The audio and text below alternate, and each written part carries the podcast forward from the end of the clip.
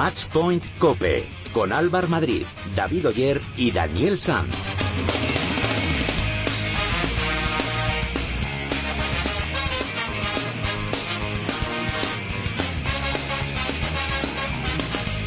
Muy buenas, ¿qué tal? ¿Cómo estáis? Bienvenidos al programa especializado en tenis y en pádel de cope.es. Bienvenidos al octavo capítulo de Matchpoint Cope.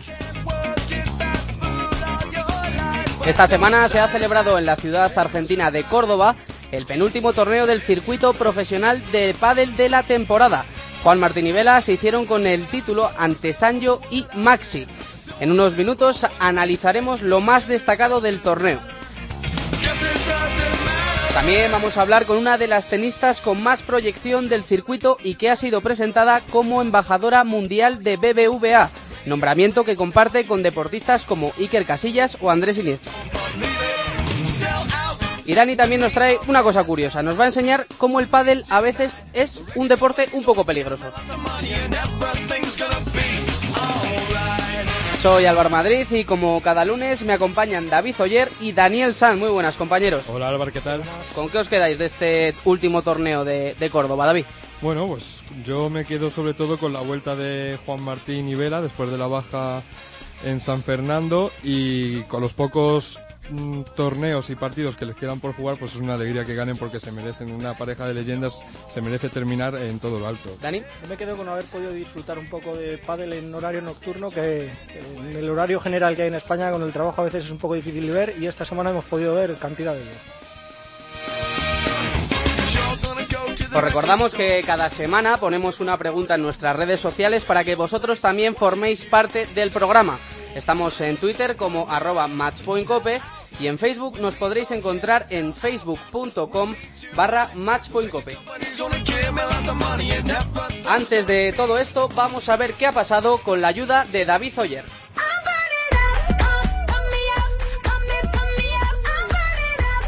Bueno, tenemos un poco aburrido el panorama tenístico una vez que se ha acabado la temporada, pero tenemos noticias de dos de los nuestros. Uno es Rafa Nadal, que ha confirmado que hoy vuelve a los entrenamientos. Lo ha hecho en la presentación del torneo de golf que organiza junto a Olazábal.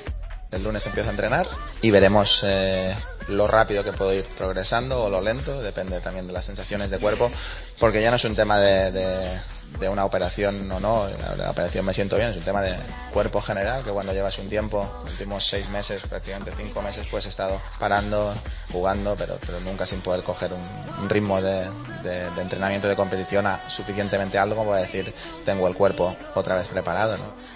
Otra grande de las nuestras, Garbini Muguruza, ha comentado en la Fundación BBVA que no se arrepiente de haber tomado la decisión de jugar la Copa Federación con España. En unos minutos escucharemos la charla que mantuvimos con ella el viernes de la semana pasada.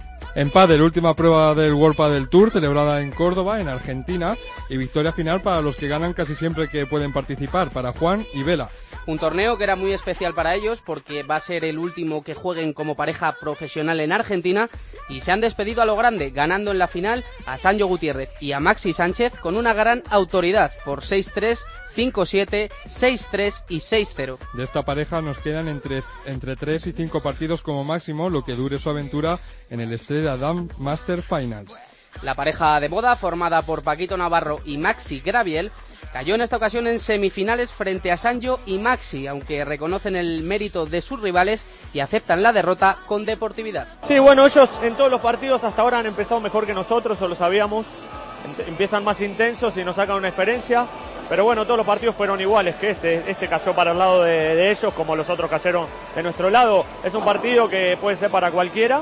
Ellos jugaron un poquito mejor sobre el final que nosotros y se lo merecieron, nada más. Yo creo que la verdad ellos han estado mejor eh, en cuanto a intensidad, en cuanto a, a, ganas. A nosotros nos faltó un, una chispita y, y, bueno, un poquito de suerte en los momentos claves, pero la verdad que hoy han sido superiores y merecían ganar. En tenis de mesa, octava jornada de la Superdivisión masculina que nos deja la victoria cómoda de los primeros clasificados, el UCAN Cartagena, el DKV Borges y el Cajasur Priego, y la primera victoria y los primeros puntos del Hispalis que venció al Álamo. Hola a todos, soy Alejandra Salazar y quería mandar un saludo muy fuerte y muchos besos a todos los oyentes de Matchpoint Cope.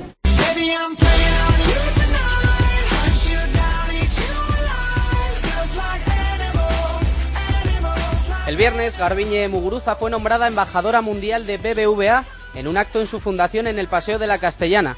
En este acto, la tenista española estuvo acompañada del presidente del Consejo Superior de Deportes, Miguel Cardenal, que se deshizo en halagos hacia ella. Garbiñe eh, comparte este nombramiento con deportistas de la altura de Iker Casillas, Andrés Iniesta o el jugador de la NBA Kevin Durant. Tras el acto tuvimos el placer de charlar un ratito con ella, comentamos entre otras cosas su decisión de jugar con, con España, también hizo un análisis de la temporada y nos contó alguna anécdota divertida. Eh, esta fue la conversación que mantuvimos con Garbiñe Muguruza. Garbiñe, muy buenas. Muy buenas. Lo primero, enhorabuena por este nombramiento ¿no? de embajadora mundial de la marca BBVA. Sí, muchas gracias. Es, es fantástico que una marca como el BBVA de tanto prestigio se haya fijado en mí y me considere pues la nueva embajadora a nivel mundial. Conocimos hace unos meses tu decisión de, de jugar con España. Me gustaría que nos eh, explicases un poco qué fue lo que te decantó al final para jugar con España. Bueno, fue una decisión muy difícil, me llevó mucho tiempo decidirlo, pero fue una combinación de un poco de la parte personal y deportiva. Eh, bueno, eh, mi familia siempre me ha apoyado, eh, están encantados con la decisión que he tomado. De hecho, creo que he tomado la mejor decisión. Así que estoy muy contenta de por fin haberlo hecho. Y deportivamente, bueno, aquí en España es un país que el tenis es, es más, más habitual, más popular. Y bueno, también llevo mucho tiempo aquí, y con mis compañeras y mis entrenadores y todo, pues eh, creo me siento muy cómoda en España. ¿Qué papel desempeñó Conchita en esta decisión? Pues un papel importante, ¿no? Porque Conchita siempre me ha estado conmi- conmigo apoyándome en cada momento, hemos tenido muchas reuniones y tenemos una relación muy especial. Y bueno, gracias a ella, pues también eh, la, la balanza pues se inclina un poquito más hacia España. Ujú. Eh, Garbiñe, me gustaría que hicieses un poco balance de, de esta temporada. Pues creo que ha sido una temporada muy buena. Ha habido de todo, momentos increíbles, momentos no tan buenos, pero después de la lesión del año pasado, que me dejó fuera seis meses, acabar este año top 20 ha sido todo un logro. Muy orgullosa estoy de lo que he conseguido, así que ya preparando la siguiente. Eh, bueno, vamos a hablar un poquito de la, de la temporada que viene. Eh, ¿Te vas a centrar en tu carrera individual o mm, vas a seguir apostando por el dobles? Bueno, yo tengo pensado también seguir compaginándolo con el doble, porque creo que en este momento de formación así en la que estoy con 21, pues me viene fenomenal todas las cosas que me aporta el doble para el individual, así que no puedo desaprovechar esa oportunidad y además eh, me veo bien jugando el doble y estoy muy ilusionada, así que tengo que aprovechar este, este momento. Y si te pregunto por expectativas para el año que viene, Bueno, yo soy la primera que tiene más expectativas y, y me pongo pues eh, más metas y, bueno, soy muy ambiciosa, ¿no? Pero es complicado, siempre uno quiere acabar cada año mejor posicionada, así que ese va a ser mi objetivo.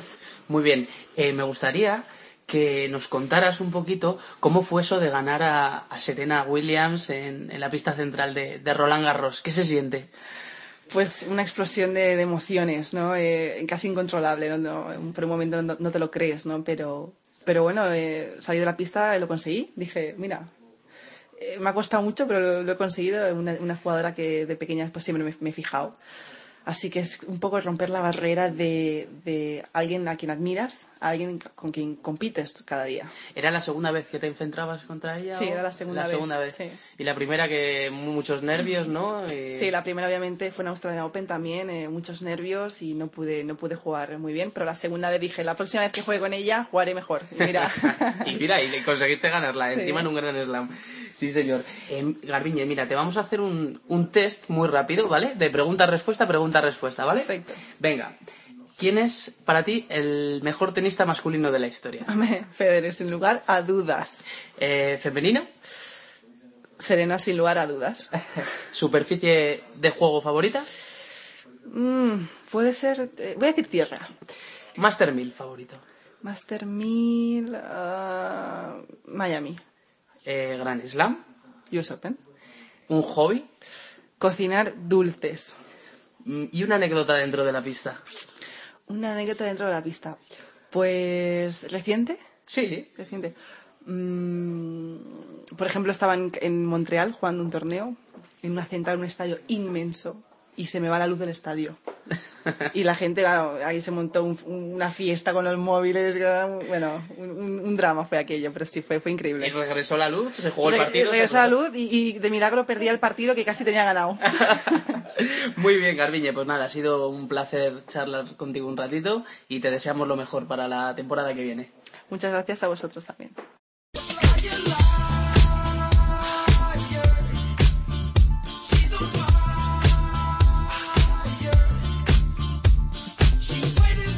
Es momento ahora de conocer la opinión sobre la pregunta de la semana. ¿Quién creéis que va a ser la pareja ganadora del Máster Final de Madrid, última prueba del circuito Wolpa del Tour del año? Para contestarla, hoy hemos recurrido a Chema Montes. Es jugador del circuito profesional y entrenador de Alejandra Salazar e Iciar Montes. Es una pregunta complicada, ¿no? Es cierto que, bueno, si tiras un poco de guion y tiras un poco de los últimos años, eh, hay unos favoritos claros, ¿no? Que, son, que son Juan y Vela. Cierto es también que el desgaste que llevan es tremendo, la noticia que ya se sabe desde hace tiempo, de hace meses, que se separan y que el año que viene ya no juegan juntos, pues eso puede hacer que, bueno, pues que la compenetración o que la confianza entre uno y otro ya no sea la misma. Además hay otros factores como hay otras parejas que se rehacen de cada año que viene, tienes a Paquito Navarro que el año que viene va a jugar con Matías Díaz, pero que está jugando con Maxi Gabriel y, acaba de ganar un torneo muy importante. En fin, la verdad que las variables son, son muchísimas, ¿no? Eh, bueno, luego tienes a Cristian Gutiérrez y Mati Díaz, que vienen demostrando durante todo el año su regularidad. Y no olvidemos que tenemos a la pareja 2, eh, los príncipes, a Juan y, a Pablito Lima, que desde luego si tienen oportunidad eh, van a dar van a dar el gran golpe, ¿no? Eh, yo si tuviera que apostar, la verdad que tiraría un poquito de guion y, más que nada porque seguro que, Juan y Vela quieren acabar eh, como, pareja número uno, ya que va a ser su último torneo y si pueden hacerlo en la final y ganándolo, pues imagínate que colofón, ¿no? Eh, lo cierto es que, es muy difícil saber quién, quién se va a llevar el gato al agua. todos van a querer demostrar lo buenos y competitivos que son.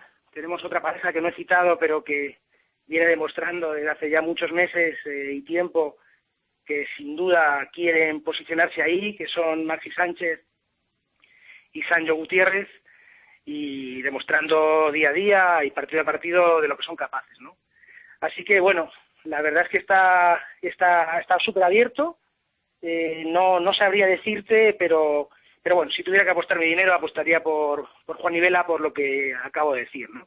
Eh, son los favoritos, seguro que quieren acabar de la mejor manera posible y seguro que serían siendo maestros de maestros una vez más y, bueno, eh, sin duda va a haber mucho espectáculo, mucha rivalidad y como he apuntado hace un rato, hay cambios de parejas, todos quieren demostrar lo buenos que son para acabar bien este año y empezar el año que viene con sus nuevas parejas de manera positiva, ¿no?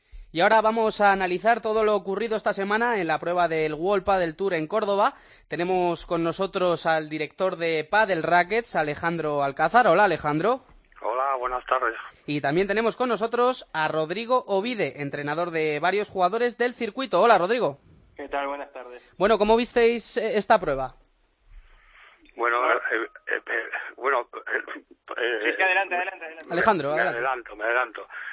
Bueno, la verdad es que, como siempre, un torneo en este, en este sentido en Argentina siempre contrae un interés inusitado y bueno, pues eh, no sé, la final me parece lógica y, bueno, pues yo creo que que el espectáculo ha estado ahí y evidentemente de nuevo Maxi y Guti eh, han estado eh, al nivel que se les espera, porque yo creo que es la pareja de futuro, pero evidentemente mientras estén los Reyes juntos eh, es muy difícil desbancarles.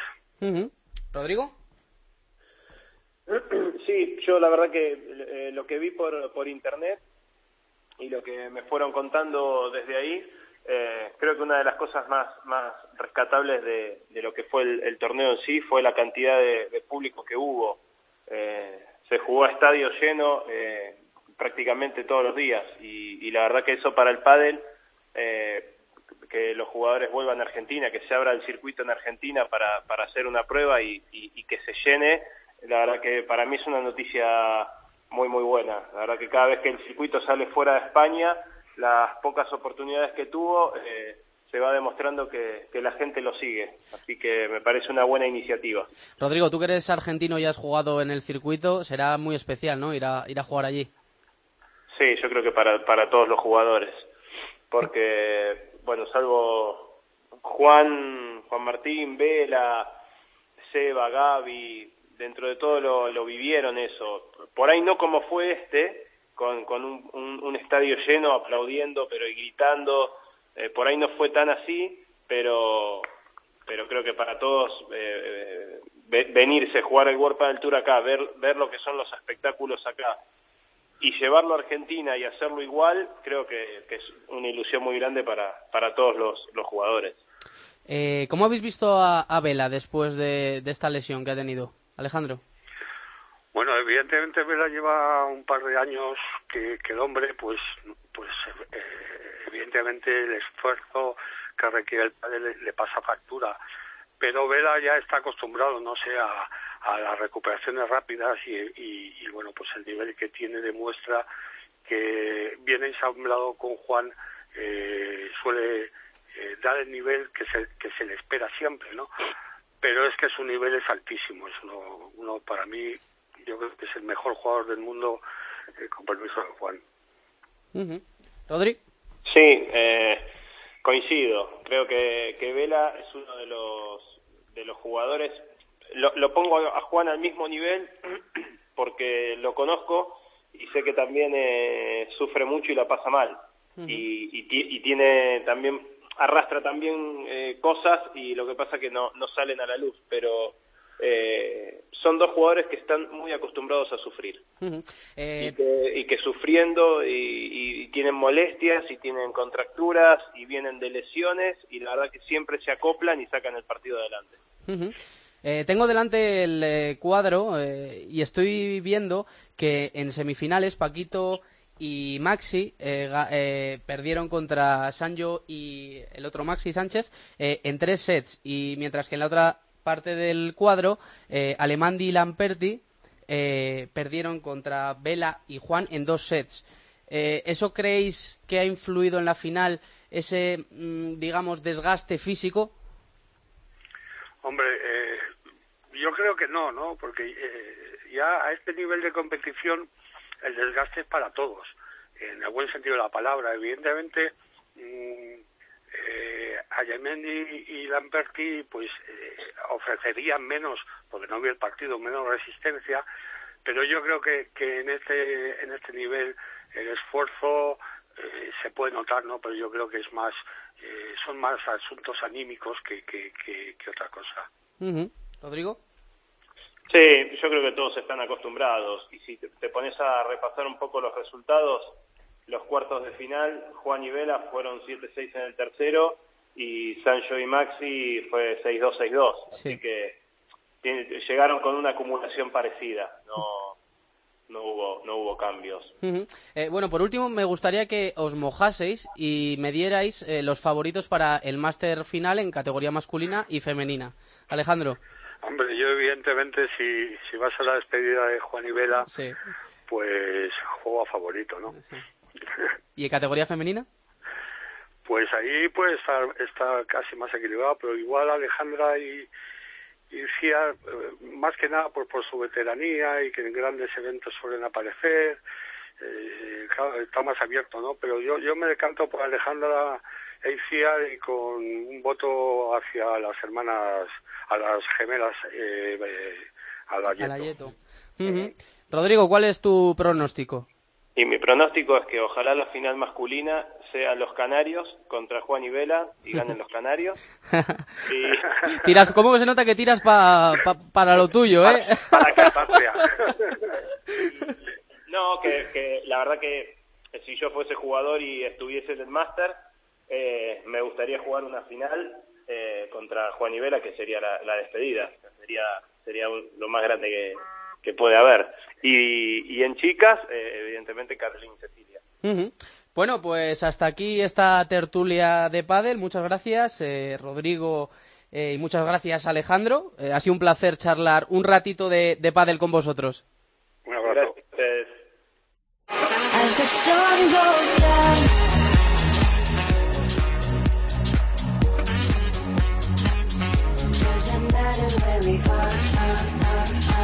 Recuerdo que podéis poneros en contacto con nosotros y opinar de los temas del programa en nuestras redes sociales. Estamos en Twitter como arroba matchpointcope y en Facebook nos podréis encontrar en facebook.com barra matchpointcope.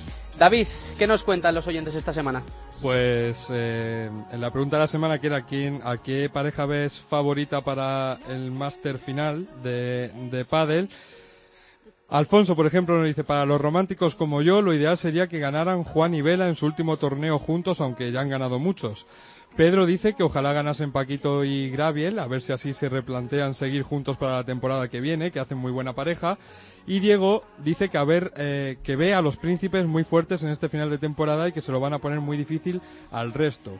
Fuera de esta pregunta, nos dice Juan Carlos que a ver si entrevistamos a David Ferrer, que le admira mucho y, y quiere y quiere saber de él. Estamos trabajando en ello, Juan Como Carlos. decía, ¿no? Estamos Correcto.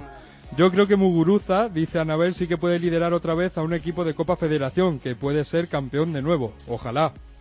Y Alberto dice que está expectante por ver cómo arranca Nadal esta temporada después de este parón obligado por las lesiones. Bueno, pues seguid atentos al Twitter a lo largo de la semana porque colgaremos la pregunta para el programa del próximo lunes. Hola a todos los seguidores de Matchpoint Cope. Les mandamos un saludo. El que les habla es Fede Quiles y de mi compañero Agustín Gómez Ilingo. Les mandamos un abrazo grande y bueno, gracias por seguirnos en los partidos y nos vemos en la próxima. Saludos.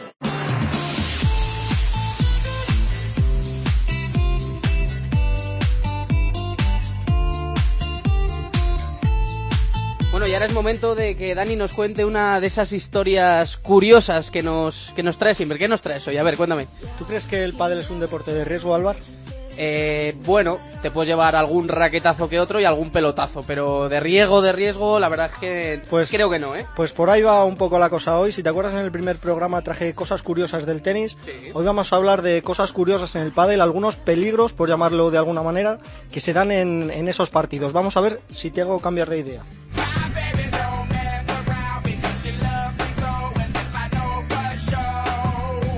Esta semana en el torneo disputado en Córdoba, en tierras argentinas, veíamos una imagen que es poco habitual, pero que realmente resulta impactante. Gerardo Derito chocaba con uno, de los, con uno de los cristales de la pista que se rompía y le hacía precisar de atención médica, aunque finalmente pudo continuar jugando. Mira que normalmente estos cristales están preparados y aguantan, aguantan los golpes bastante bien.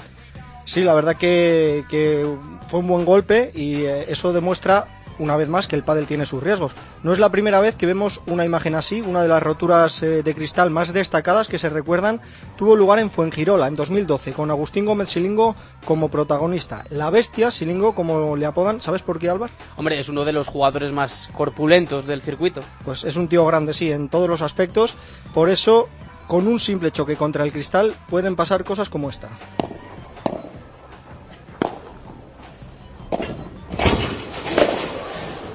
Madre mía, duele solo de, de oírlo, ¿eh, Dani?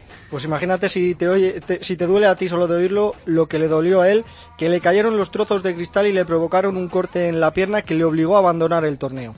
Por suerte, solo quedó en eso porque pudo ser peor, como explica el protagonista. La verdad que fue una jugada rápida, un globo a Mieres, Mieres pega un smash a la reja, que me pasa y yo al intentar recuperar, cuando vuelvo para atrás, a tirar la contrapared, me patino, me patino y me caigo sobre el cristal.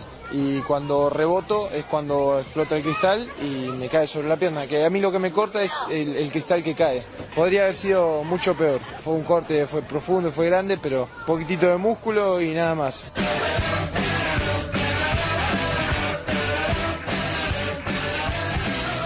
Las paredes que rodean la pista suelen ayudarnos, pero a veces también pueden ser nuestras enemigas, como acabamos de comprobar. Sin embargo, no son lo único con lo que tenemos que tener cuidado. Hay elementos dentro de la pista que también pueden hacernos daño, como por ejemplo la bola. Yo me he llevado más de un pelotazo, pero te digo que yo juego más al frontenis que al pádel y la pelota de frontenis duele bastante más. Tengo buenos car- cardenales que dan fe de ello, Dani. Muy de pelotazos eres tú, Sí, tienes sí, pinta sí. de ser muy de pelotazos. Sí, bastante. El que no es muy de pelotazos es nuestro siguiente protagonista, Fernando Velasteguín Vela. Escuchad este sonido, a ver si os parece que le gustó o no.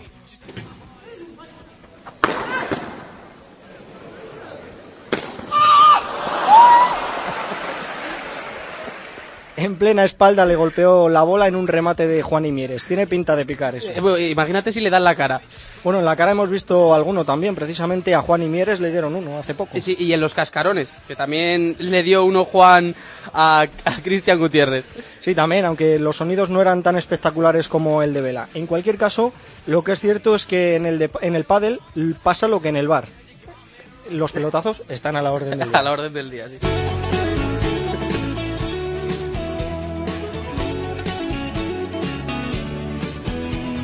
Pero la bola no es el único objeto que puede volar en una pista de pádel, y si no que se lo digan a Miguel Lamperti, a quien en un partido se le escapó la pala en un remate y fue a parar al lugar menos deseado. No, le dio a alguien.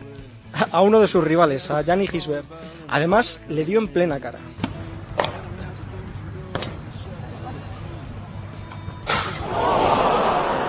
Madre mía. ¿Y fue grave el golpe o no? Bueno, por suerte quedó en un susto bastante escalofriante, eso sí, pero Gisbert pudo incluso seguir jugando. Escucha cómo narraron tanto Lamperti como Gisbert la jugada al acabar el partido. Ellos están en la red, me volean, yo hago una contrapared, llega al fondo de la otra pista y, y sin rebote. Entonces Edu tira un globo muy largo y claro, a mí no me queda otra de o la dejo botar y le pego. Y como casi siempre le pego, le pegué y cuando le pegué, ¡fium! la pala hizo fue directa y botó en la valla y le botó en la cabeza. Lo que pasa que como se cogió el ojo, la primera impresión es la de más miedo, ¿no? Por suerte, gracias a Dios, no, no le pasó nada. Bueno, espero acordarme porque ahora estoy un poco aún así, pero, pero bueno, al final ha sido un poco más el susto que, que lo demás y bueno, hemos podido seguir jugando, un poquito de mareo, pero, pero bien. Y eso que esta no fue la única vez que le ha pasado esto a Lamperti, ya le ocurrió en otra ocasión, aunque hubo men- menos, más suerte en lo que a puntería se refiere.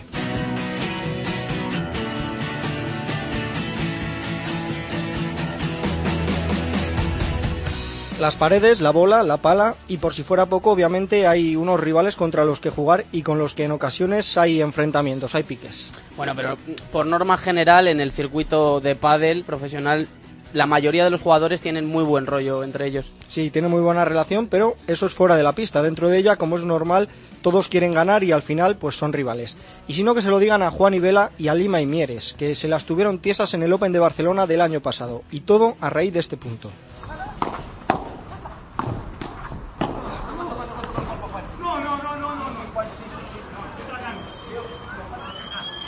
Tocó, tocó, tocó en el cuerpo de Juani. No, no, no, no, no. Sí, Juani, sí. Una bola bastante dudosa que devuelve Juani Mieres y que unos consideran que le dio en el cuerpo antes de que le dieran la pala y los otros consideraban que no. Ese fue el desencadenamiento de esos momentos de tensión. El siguiente punto lo ganaron Lima y Mieres y lo celebraron así. Rabia, ¿eh? Había ahí tensión acumulada. Lima y Mieres acabaron llevándose el juego y al salir de la pista los jugadores comenzaron a cruzar algunas palabras que acabaron subiendo de tono y derivaron en una tangana en la que tuvieron que llegar a separarles.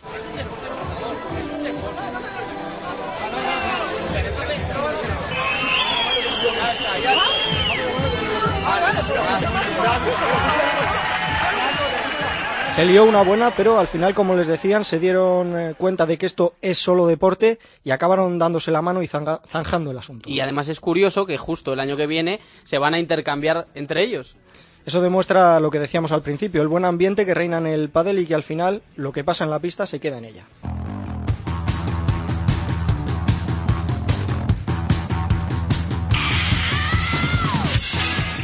¿Qué te he convencido de que el pádel es un deporte de riesgo o no? Hombre, tanto como de riesgo, no sé yo qué decirte, pero que tiene más peligros de los que me imaginaba, sí.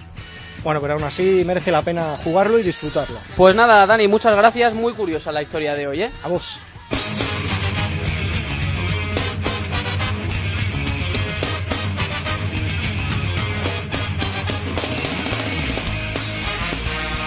David, antes de irnos, ¿qué tenemos para la próxima semana? Bueno, pues solo quedan las finales del Máster Estrella Dam, que no comienzan hasta el 17 de diciembre, torneo que se va a disputar, por cierto, aquí en Madrid y que sí que va a ser de los últimos partidos como pareja de Vela y Juan Martín. Y en tenis de mesa, novena jornada el próximo fin de semana de la Superdivisión masculina. Poquita cosa ya. Poquita cosa, pero bueno, algo tenemos. Muchas gracias, David. A ti. Bueno, pues hasta aquí ha llegado este octavo capítulo de Matchpoint Cope. Muchas gracias por estar ahí. En la técnica ha estado José Antonio Hernández. Volvemos el próximo lunes. Que disfruten de la semana.